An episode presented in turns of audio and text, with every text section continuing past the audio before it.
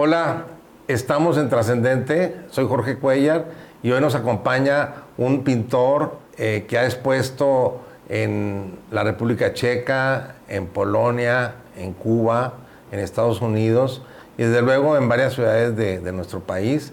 Es regiomontano, Emir Guerrero. Emir, bienvenido a Trascendente. Muchas gracias por estar aquí.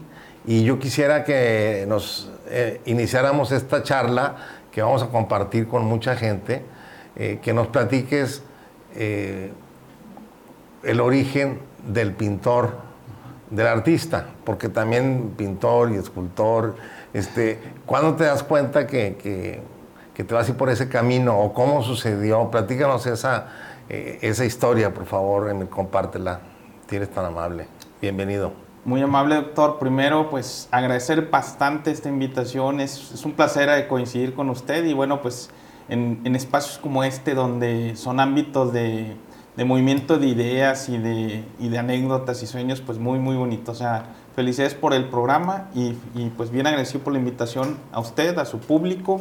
Y bueno, platicando un poquito, eh, comentaban, eh, comentaba Octavio Paz hace mucho en, un, en anecdotario que leí que México hacía las cosas muy bien. O sea, algo pasaba en México que, que, hacía las cosas muy, muy bien porque la infancia mexicana tenía un imaginario muy creativo y que de pronto prácticamente somos un semillero de artistas. O sea, algo pasa en, esa, uh -huh. en ese gestar y en ese proceso de crecimiento porque la cantidad de artistas en México en distintas disciplinas es muy, muy amplia. Y eso es, este, pues tenemos un talento para exportar de muchas, muchas calidades, muchos matices este, en, en, en, todos los ámbitos, cine, música, este, artes visuales y bueno, pues eso es algo mágico que da México y lo sigue dando al mundo a través del tiempo. En lo personal, en, en, mi, en mi inquietud, como todos los niños, dibujando, este, a veces en papel, a veces en las paredes, a veces donde, donde se pudiera.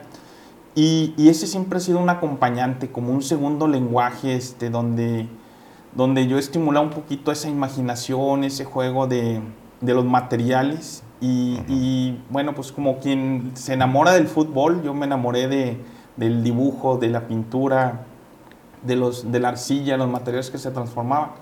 Y fue un acompañante durante mi infancia, pues desde que tengo uso de conciencia, 3, 4, 5 años, durante mi adolescencia, en la etapa más emocional que tienen los, los jóvenes y que necesitan decir algo y no saben cómo, bueno, las artes para mí fue un segundo lenguaje donde, donde eso que yo sentía se transformaba en algo y, y se, se, exorcizaba de alguna forma.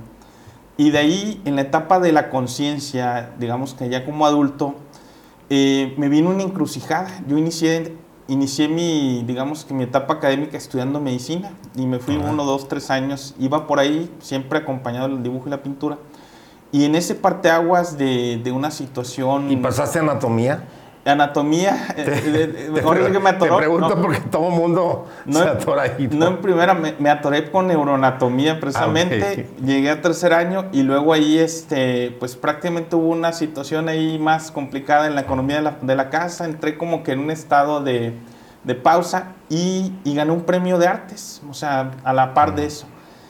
No sé si era, fue un jalón coincidencial, causal o, o qué pasó, pero estamos hablando que de ahí al siguiente año me enamoré de la posibilidad que daba el arte en mi vida. Entonces, este, eh, estamos hablando son del 97, 97, 98. Entonces, en el momento en que decido dedicarme al arte, pues me empiezan a pasar cosas muy, muy mágicas, este, uh -huh.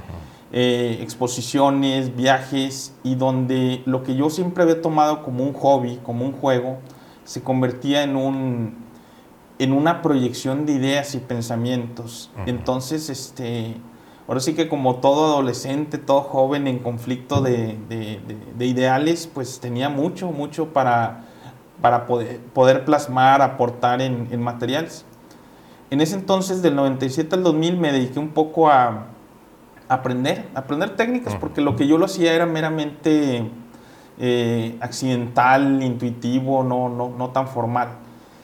Pero en el momento en que me acerqué a los talleres en aquel entonces de la, de la Casa de la Cultura, que había un taller de experimentación plástica con excelentes maestros, este, Javier Sánchez, Esteban Ramos, eh, Enrique Oviedo, manejando grabado, que todavía anda por ahí en la escuela Adolfo Prieto, este, José La Paz Escultura. Dije, no, quiero tomarlos todos, o sea, como si a esa edad, más o menos a los 20 años, quisiera aprender todo lo que no aprendí en, mi, etapa anterior. Y pues me, me, apasioné, o sea, me apasioné y en mucho, muy corto tiempo quería yo aprender dibujo, pintura, escultura, cerámica, grabado, todo lo que pusiera. Eh, todo lo que, lo que se presentaba. Y bueno, poco a poco fui, fui experimentando en esos ámbitos y, sin embargo, pues el dibujo y la pintura siempre han sido como que el eterno acompañante, el dibujo es como un esqueleto de muchas disciplinas, entonces este, por ahí nos hemos ido, eh, pues a través de todo este tiempo, ya más de 20 años. ¿Y entraste a la Facultad de Artes Visuales o, no, no, necesitaste entrar ahí? En ese entonces, le comentaba, me, gané una beca. Eh, de la beca tenía que dar yo una retribución, una beca en Conarte. Apenas se estaba formando Conarte con Alejandra Evangel en aquel entonces. Y me dijeron, oye, pues da un taller este, como, como atribución a tu, a tu apoyo. Y, y, bueno, el espacio me lo, me lo, brindaron ellos, que era trabajar con jóvenes que salían de de pandillas en la colonia Independencia y me ah, gustó mucho, me gustó mucho, hicimos murales, hicimos muchas cosas.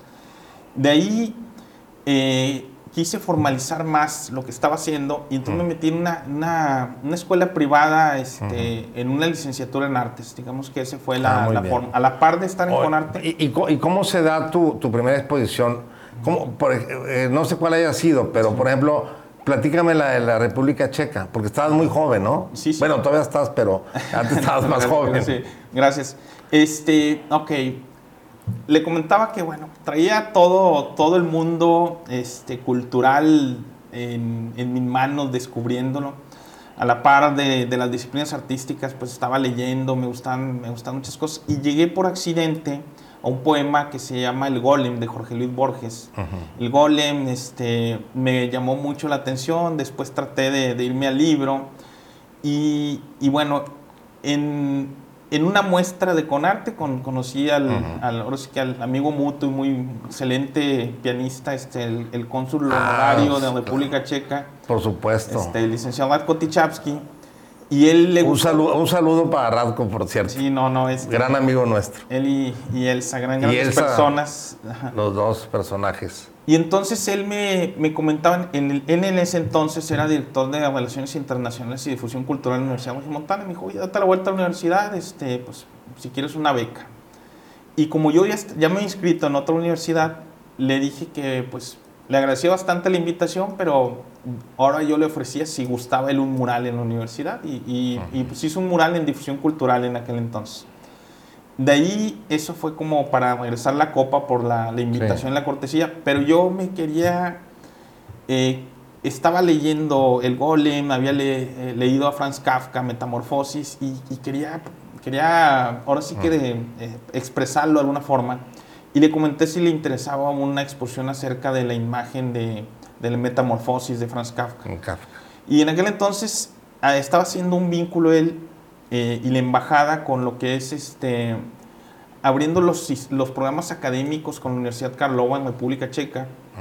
Entonces estaba viniendo la embajadora, estaban este, teniendo citas en el EGADE con el TEC para hacer los enlaces de los veranos y pues prácticamente le sirvió de un marco esa exposición que yo, que yo le, le presenté, la enmarcaron, la presentaron en el EGADE.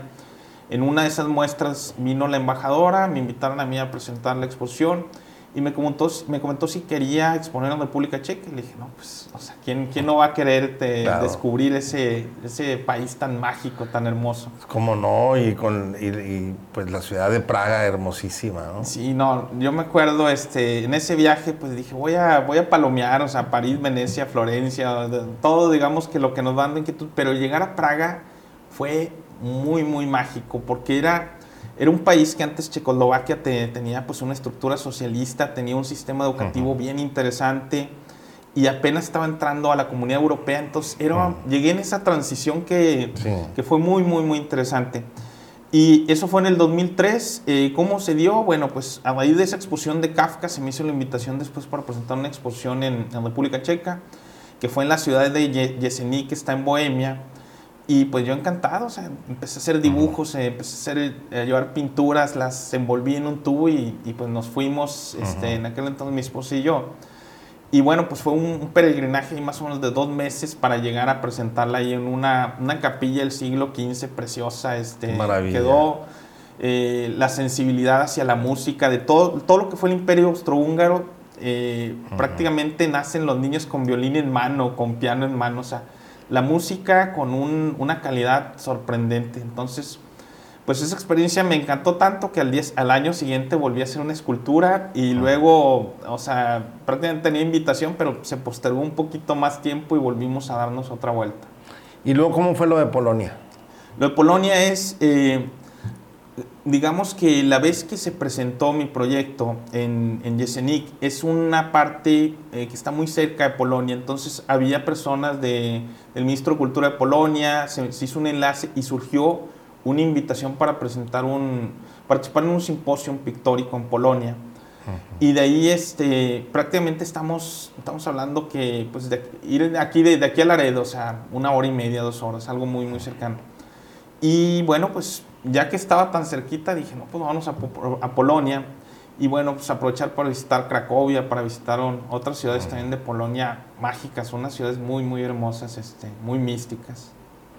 Y luego de ahí, este, San, eh, San, Antonio, ¿no? En San Antonio, exposiciones, este, exposiciones con dealers y una exposición de San Antonio que me gustó mucho. Eh, bueno, en, esto, en este quehacer artístico, le platico, bueno, me ha tocado primero ser, ser eh, creador.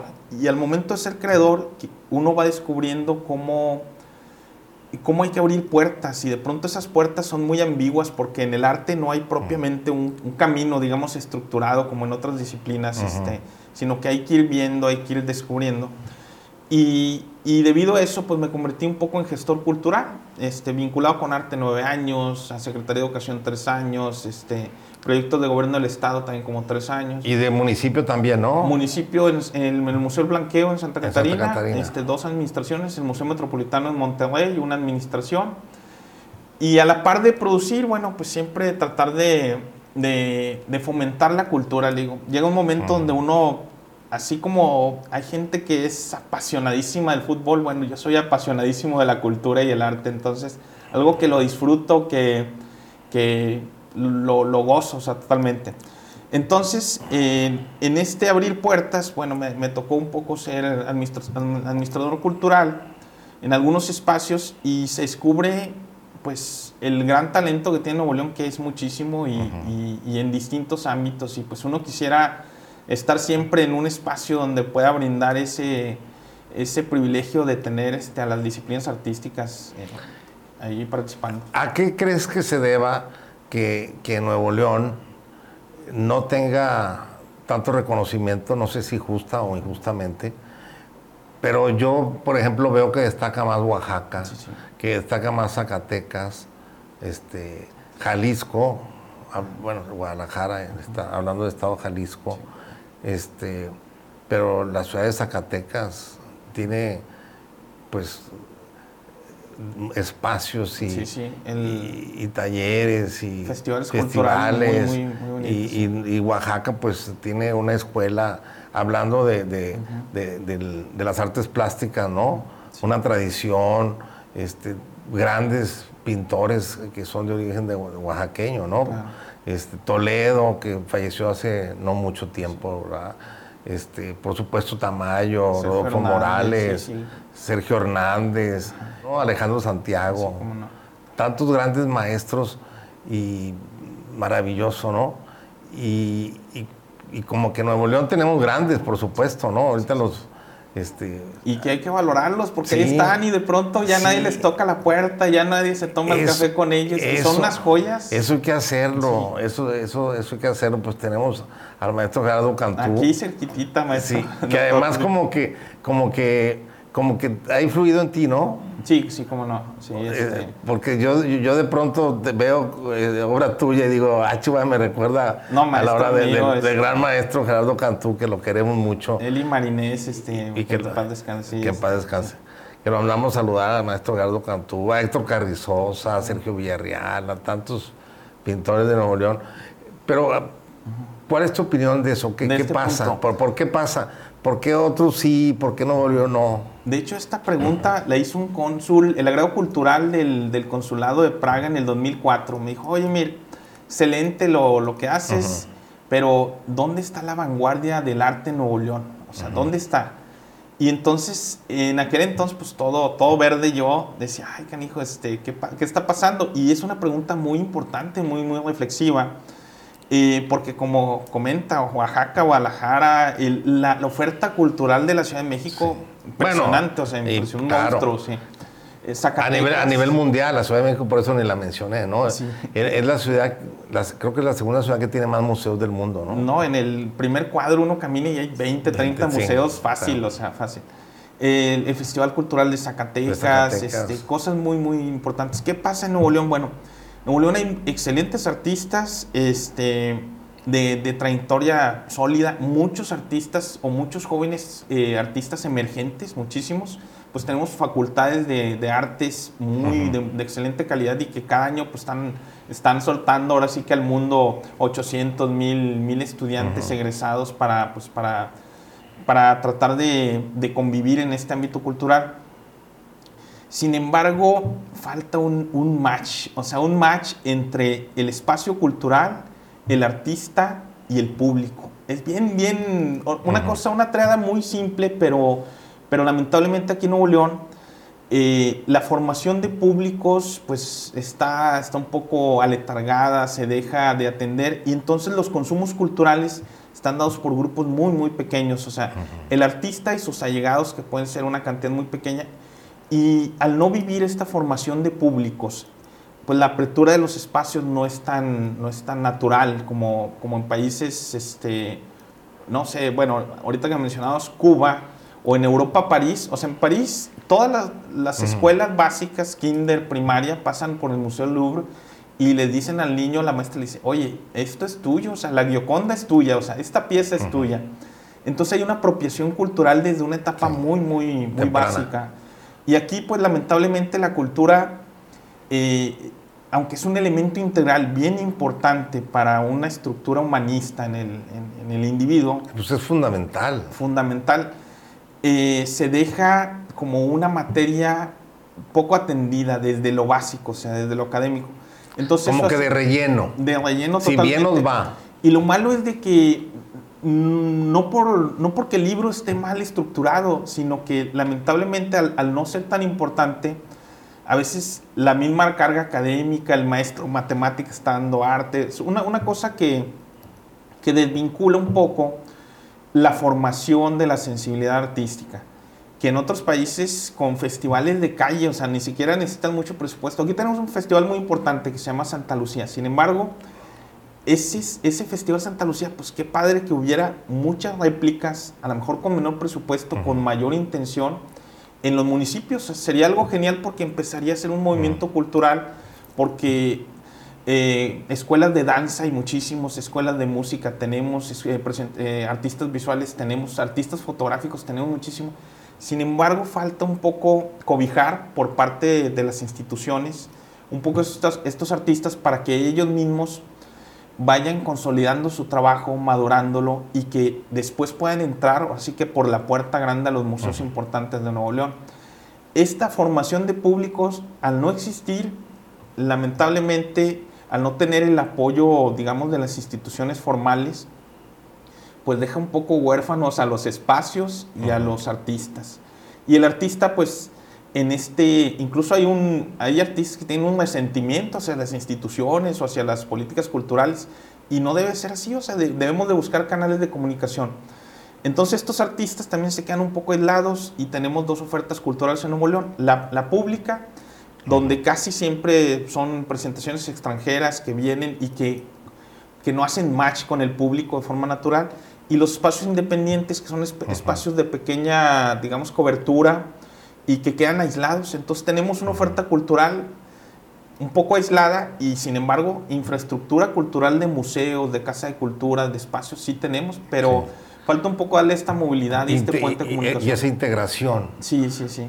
Esa Esa es, digamos, mi, mi humilde opinión este, en base a lo que he visto, pero siento que si de pronto las políticas culturales se vincularan con las políticas de formación educativa con un poco mayor intencionalidad por parte del gobierno y que las cabezas que estén en los espacios, este, en las directrices de los museos o espacios culturales, si tuvieran la intencionalidad de darle movimiento, a veces no es cuestión de presupuesto, sino de, de, voluntad. De voluntad sí. Y eso de pronto ahí, al ser tan, tan volátil, al ser tan fragmentado, pues se nos diluye un talento impresionante que hay en Nuevo León. Oye, ¿y cómo fue tu experiencia en Cuba, al exponer en Cuba?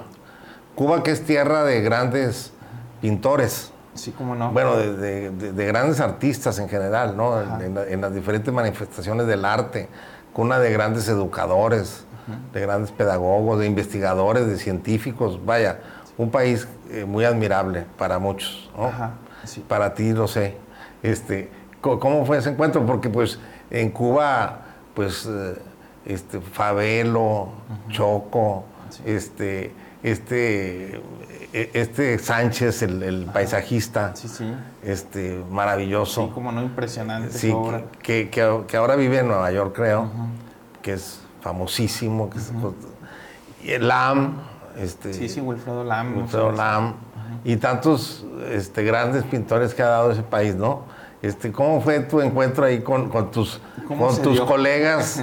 Eh, este, cubanos. ¿Fue, fue en, en, la Romería de Mayo? Fue no, fue antes, en el 2000. Eso fue en el 2000. Ah, en el 2000. Sí, sí no, le, comento que yo... A ver, platícanos eso, por favor. Bueno, cuando por accidente dije, ah, pues me gané un apoyo, dije, me voy a dedicar al arte, se, digo, ahí estaba todo, o sea, andaba muy apasionado y, y, un amigo me dice, voy a ir a un encuentro cultural a Cuba, a, en aquel entonces era Santiago de Cuba. Digo, ay, ¿de qué se trata? dice, no, pues un encuentro de, de, literatura, de poesía, de todo. Y me manda un poco el link.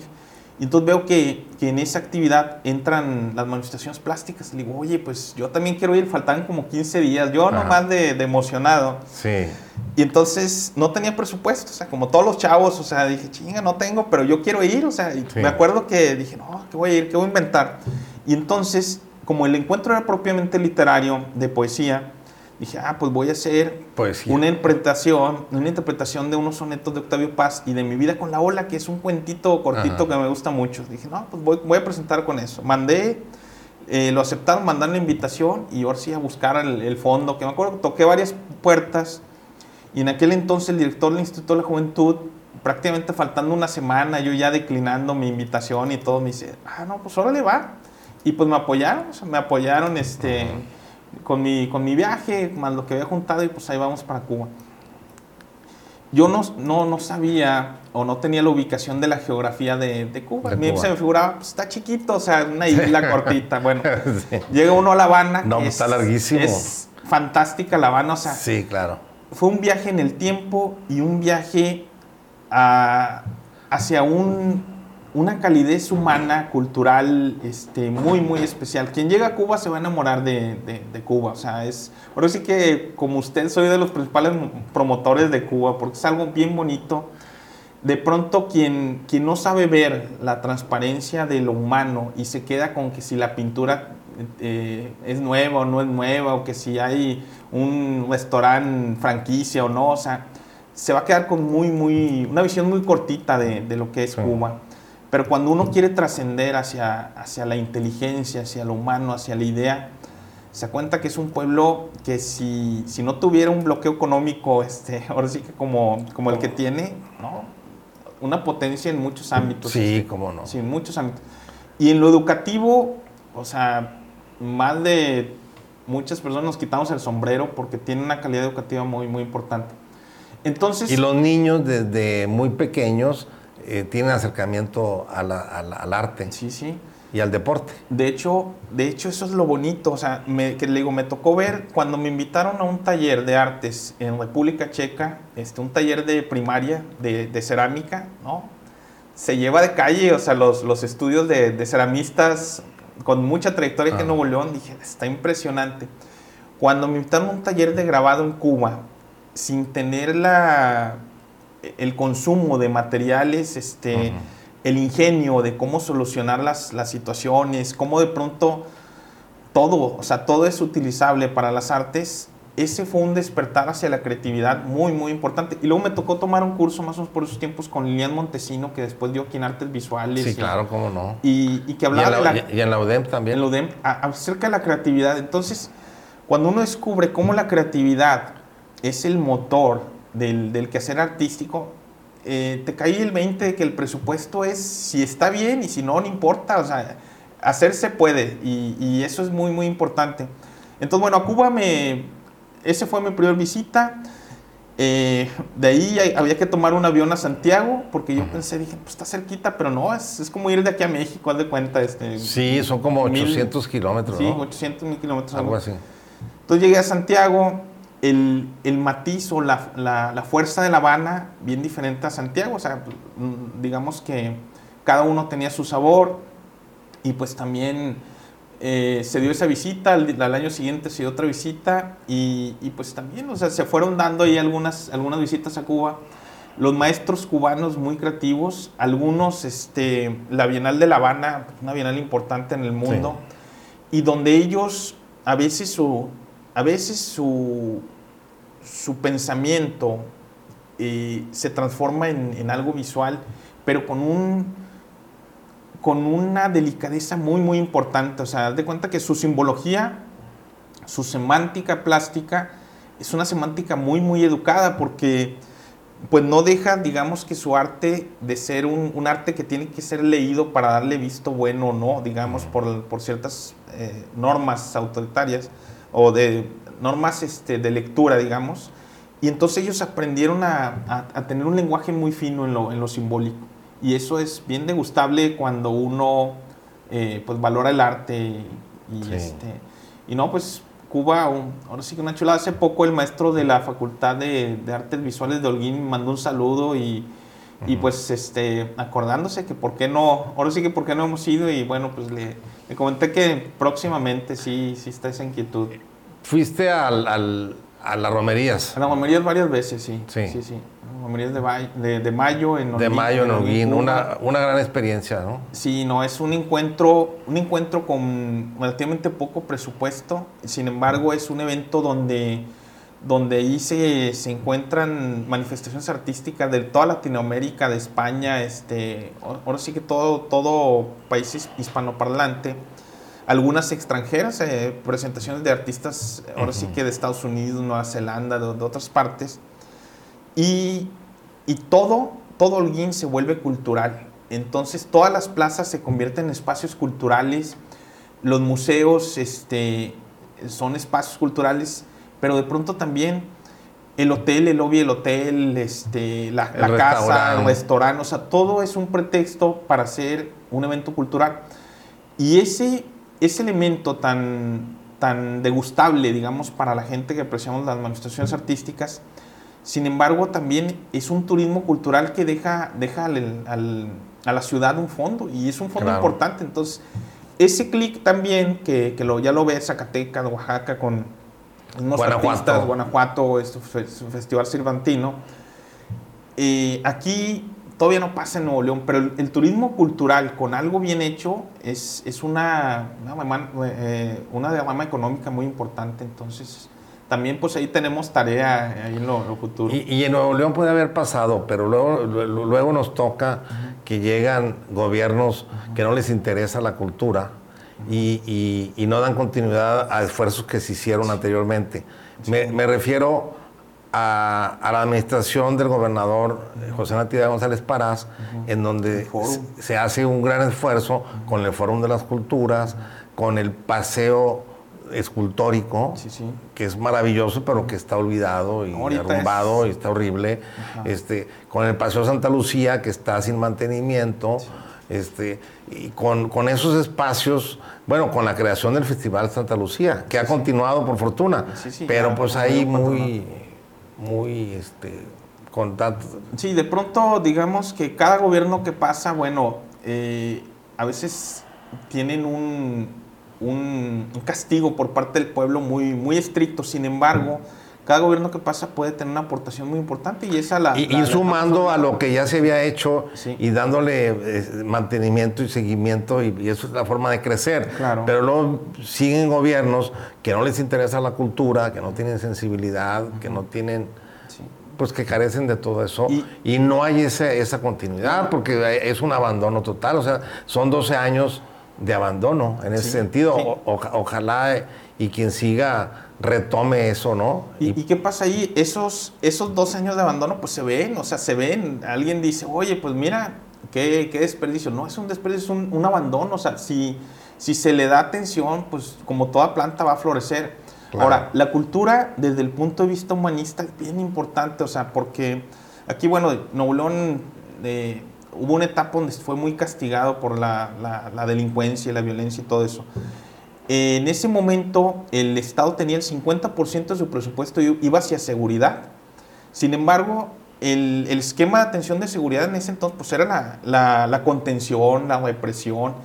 Y hay países que han entendido que la, el desarrollo social, el tejido social, es bien importante atenderlo desde sus primeras etapas. Cuando tú atiendes el, el proceso de crecimiento de un tejido social, aunque económicamente... Cuando atiende las causas Así es, sí. como, como debe ser y como lo ha dicho el presidente Sí. López Obrador, este, ahí, ahí es donde está el Es, detalle. es ¿no? bien importante porque cuando tú atiendes la causa, este, no, no se hacen tantos delincuentes, o sea, no, no hay esa Claro, lucha si tú, de- si, si tú les das espacios para el deporte, si tú les generas espacios para el desarrollo de, la- de- de las artes, Sí, sí. eh, este, estás formando ciudadanos. Este, y, y- y con eso vas a evitar que haya... Y ciudadanos eh, que parte- están, que, que están comunicándose y están este, interactuando en espacios comunes. Entonces también Sí. hasta un ejercicio de tolerancia, un ejercicio de convivencia que después en el futuro eh, pues tiene, tiene sus beneficios. Entonces, si un gobierno como invitación quiere atender la inseguridad, que le meta mano a la cultura, o sea, que le dé un tontito apoyo a la cultura. La cultura no y, es... y al deporte. Y al, de- al deporte, sí, actividades este, Actividad. formativas, la educación. O sea, educación, cultura, deporte, con que le echen tantito, ahora sí que tantita agua, va a florecer. O sea, no es, es algo que no debemos descuidar. Por poquito que se le atienda, va, va, va a tener un crecimiento y una mejor situación de vida y bienestar social para la comunidad. Ahorita que mencionabas Cuba, fíjate que pues yo, al igual que tú, este es un país que admiro y que quiero mucho y que pues tiene sus problemáticas como todos y que pues eh, respetando los diferentes puntos de vista, lo que cada quien crea y al margen de las ideologías, yo admiro muchas cosas. La, educación, el, desa- el desarrollo de, de la cultura, el desarrollo del deporte, eh, la igualdad, la equidad. Claro, lamento mucho la situación económica, en gran parte derivado por, por, por el bloqueo de, de, de más de 60 años. Pero lo que más me admira a mí, te lo comparto porque podemos, podríamos coincidir, es justamente la seguridad. O sea, la sensación de seguridad, de andar en la calle y de, saber este, que difícilmente te van a asaltar o vas a tener algún problema de ese tipo. La, alegría de los niños que andan jugando libremente en la calle y en los parques y la tranquilidad de sus padres que pueden tener... Eso que no podemos hacer nosotros es algo lamentable para nosotros y admirable en, en ese país, ¿no? Que con tantas limitaciones ha podido resolver de alguna forma aspectos que otros países no hemos podido. Esa parte a mí me... me- no, no, no sé, no, no sé si te haya sucedido un poco también eso, ¿no? Esa sensación. Sí, no, no, sí, como no, este, mm, uno, ahora sí que uno que proviene de una ciudad, sientes extraño, o sea, sientes extraño la naturalidad con la cual la gente transita en la noche, con la cual pueden dejar su puer- puerta abierta, su ventana abierta y, y uno dice, ay, canijo, o sea, alguien se va a meter, pero es... es Como platican que fue aquí hace muchos años. esa es una psicosis que lamentablemente uno construye y, y que no es, no es nada natural ni sana, o sea, mentalmente no es sano. Bueno, y otro fenómeno que ahorita también estamos viendo, bueno, pues esta pandemia que ha sido algo bien sui generis, también está provocando en nuestros jóvenes una sensación de aislamiento, o sea, aislamiento social. Ahorita, bueno, todos los adolescentes con los cuales he platicado no tienen la confianza de, de, las masas y sin embargo, bueno, es una pandemia como, como va a haber algunas, hay que tener todas las medidas de cuidado y, y tratar de, de, llevar a cabo pues todos los procesos de higiene. Sin embargo, el proceso de interacción social es bien importante para la formación y la estructura psicológica del individuo, es bien, bien importante. Y, y ahorita este, comenta esa sensación de seguridad en Cuba, tarda uno, dos, bueno, yo me tardé dos, tres días en adaptarme y decir, ah, canijo, estoy, es seguro, o sea, no, no pasa nada, porque de pronto uno piensa que si algo no está iluminado, pues es peligroso. Y no, no, simplemente... No tienen, no, no, tienen recursos no hay recurso en una plaza, pero, pero te das cuenta que no pasa nada, que es... Ahora sí que se ilumina con la luna y las estrellas y, y da una situación muy bonita. Oye, pues ya me lo terminamos. No, no quiero terminar sin, que, sin, preguntarte este, quiénes han sido tus... Mira, todos en la vida, creo yo, este, tenemos referentes, ¿no? Este, gente que admiramos o que seguimos, maestros, este, en, en, el aula o fuera del aula, ¿no? Este, incluso vistos como ejemplo, ¿no? Tú como pintor, en tu, en tu, en tu faceta de pintor, que es tu principal faceta, ¿no? Tu, tu profesión, tu oficio, tu, además de escultor y de todo lo demás que hemos dicho, pero yo te veo más así como pintor, ¿no? Sí, Siempre te, te, identifico de esa forma. ¿Quiénes han sido para ti tus, pues, tus referentes, tus ejemplos a seguir, la, gente que has admirado, que admiras? De hecho, bueno, vamos a empezar a decir como que de lo local a lo, de, lo pequeño a lo grande. Este, como comentaba, y algo que yo llegué por accidente al taller de experimentación plástica, que en aquel entonces, bueno, pertenecía con arte, y ahí acababa de dejar de ser director Gerardo Cantú. Entonces, un día llegó, este, ahora sí que el maestro, y pues todos lo empezaron a saludar, y dije, oh, pues quién será el viejito, no sabía yo, entonces, este, muy, muy bonita energía y todo, y estuve preguntando, y dice, ah, no, pues Gerardo Cantú, yo en mi en mi desconocimiento y en mi ignorancia no sabía quién era. No, pues empezamos a, checar un poco y prácticamente él junto con otros maestros, Adolfo Abayos, que me, me, tocó conocerlo y me tocó tristemente ver cómo eh, se enfermó y cómo falleció en una desatención total de, de, parte de las instituciones, de parte de la comunidad cultural y, y, sin embargo ellos fueron los pilares de lo que es ahora la Facultad de Artes Visuales de la universidad. O sea, ellos en aquel entonces me, encantó tanto la trayectoria de Gerardo que, dije, oh, yo tengo que acercarme con, el maestro. Él de Nueva Cita, Coahuila, lo becaron a, este, aquí a Nuevo León, de Nuevo León a México, en México a Praga, se fue a Barcelona un tiempo, este, y, y esa trayectoria dije, es que eso está bien padre, yo quiero hacer eso. Pero cuando llegué con Gerardo, como me gustaban mucho las letras y me puse a platicar con su esposa que, se llama Marinés Meder, una escritora este, excelente cubana, pues ella me acaparó y poca, o sea, tenía que escaparme para ir con el maestro a, a, platicar, a tomarse un café negro sin azúcar y sí, sin leche. maravilloso café. Y sin embargo ese anecdotario, aunque fue corto, digamos que corto en mi vida, fue muy formativo y, y a mí me encantó porque vi un poco el cómo, o sea, el cómo el cómo es un artista, el cómo es un estudio. Este, posteriormente, bueno, el maestro Gilberto se Navarro, un tiempecito también, él, dio muchas, mucho tiempo clases en la UNAM en México. este, de ahí pues nos podemos ir a... Hay tanto el, el acúmulo de, de, aprendizaje por parte de las artes visuales que uno no termina, pero pues, si uno dice, no, pues me interesa el surrealismo, me voy por Dalí, este...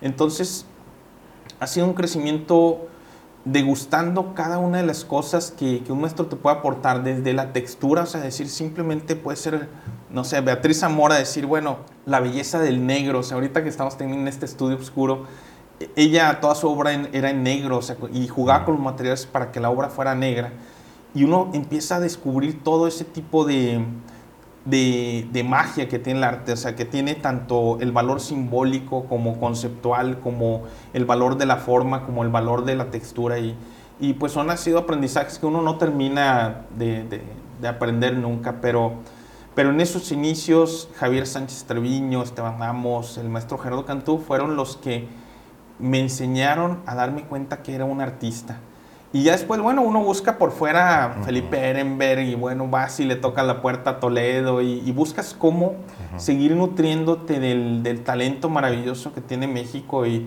y cuando estás en Cuba va, dices, oye, ¿y, ¿y, de quién es este dibujo? No, pues Cosme Provenza, ¿dónde vive? Ah, Quiero conocerlo y vas y tocas la puerta del maestro Provenza. Y de pronto descubres cómo algo tan mágico puede ser producido en algo tan básico y cómo está el maestro en, su chor, en sus sandalias, él está fresco y, cómo juega con los materiales para convertir algo eh, en algo bello y eso es, es bien en una obra de arte. Entonces siempre, siempre que me ha tocado viajar un poco, pues trato de, descubrir eso y el, acercarse a algún maestro de las artes pues es, es algo maravilloso. Y en una ocasión, al principio también de mi, de mi formación, hice un proyecto evaluando los maestros de Nuevo León donde hacía un ejercicio de, producción artística con niños tomando en cuenta imágenes de maestros de la plástica de Nuevo León.